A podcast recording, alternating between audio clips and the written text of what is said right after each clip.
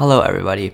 So, I'm not sure if you've heard, but recently there was a technology called ChatGPT that was released by a company called OpenAI, and recently it's just been gaining traction. Uh, everybody, it's just in the news, and everybody's been responding to it. And in real life, some of my classmates have also been uh, using it.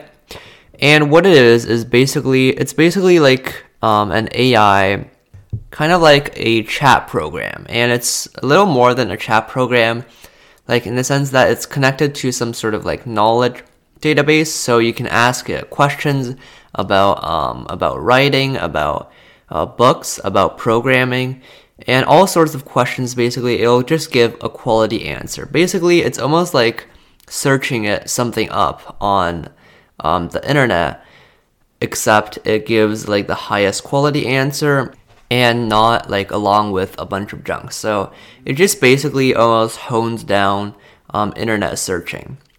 So um, a lot of my classmates, um, even the non-programmer classmates, have been using ChatGPT to help them uh, write their English essays. And from what I've heard online, a lot of other people have used it too. In fact, it's been sparking some debate um, as to like whether or not it'll just make writing obsolete because you can ask it to write a type of essay and then it'll actually produce a very high quality um, paragraph or essay based on what you ask it for. So a lot of English teachers have been sort of either concerned about it or sort of um, skeptical about it. Some English teachers say that it's going to be the start of the the beginning of the end of uh, writing, and some teachers say that it doesn't produce um, enough high enough quality um, text to be something that can be relied on.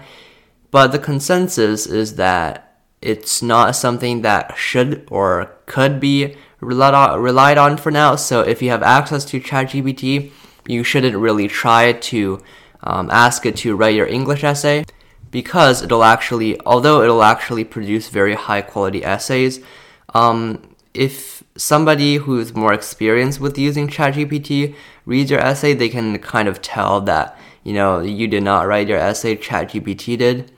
And anyway, a lot of online forums and um, contests have banned the use of ChatGPT, so if you get caught using it, you'll get in some trouble, I guess.